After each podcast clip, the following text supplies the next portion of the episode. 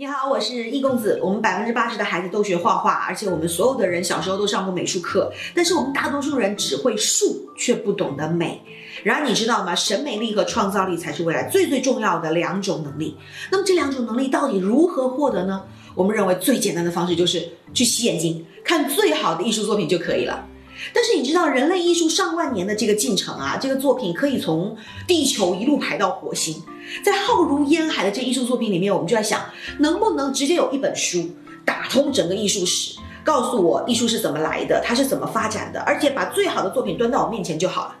于是，意外艺术用了八年的时间串起了整个西方的艺术史，同时呢，在这浩如烟海的作品里面挑选了四十位大师的一百五十幅最顶级的作品。